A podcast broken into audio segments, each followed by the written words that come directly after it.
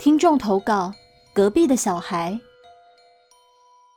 本故事是由之前投稿过追车的人赵明所提供，谢谢您。我刚到雪梨读书时，暂住在自己的亲戚家里。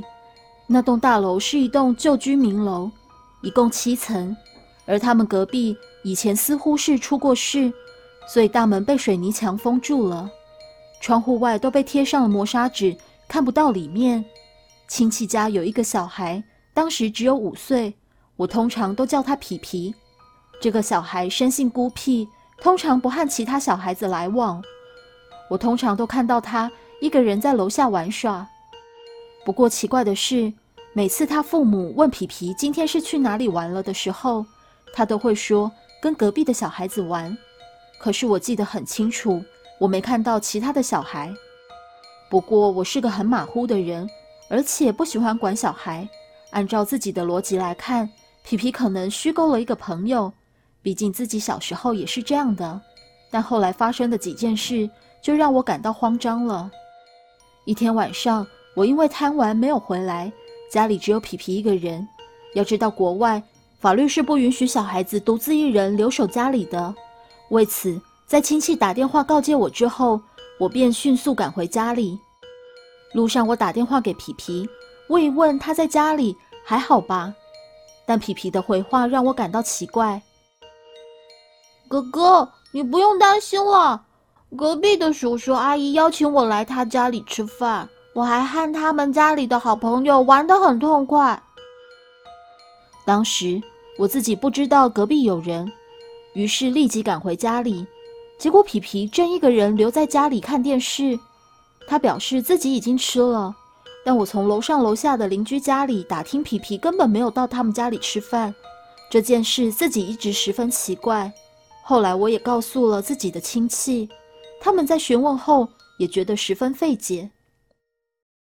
另外一件事是，皮皮一天拿着照相机去楼下的花园玩耍，我则跟着他后面。只是我看到皮皮一个人正拿着相机拍照，不知道在拍什么。由于那只是儿童照相机，我就没在意。但回到电梯里时，皮皮告诉我说，他正在和邻居家里的好朋友一起玩，并且拍了照片给我看。但是我打开相机时，里面什么都没有，只有皮皮一个人的照片。抱歉，因为自己的手欠，照相机不知道丢到哪里去了。后来我找人去鉴定了一下照片，甚至拿到庙宇去询问，都给出了照片没有问题的答案。后来我还去了隔壁去查一下，那里被水泥封住了，不可能有人打开门进去居住。后来亲戚家在市郊买了别墅。就搬离了那栋大楼，而我也上了大学，搬进了学生公寓。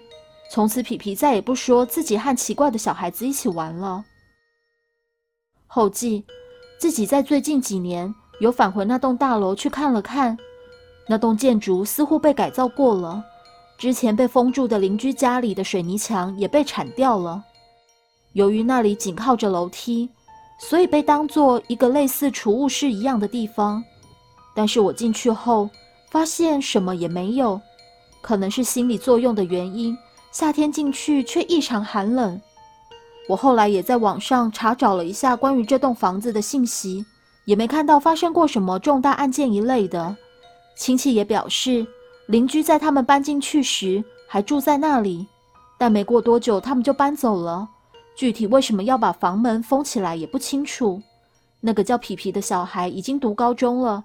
但他一直生病，似乎是能看到灵异的小孩子，或多或少身体素质都不是很好。故事说完了，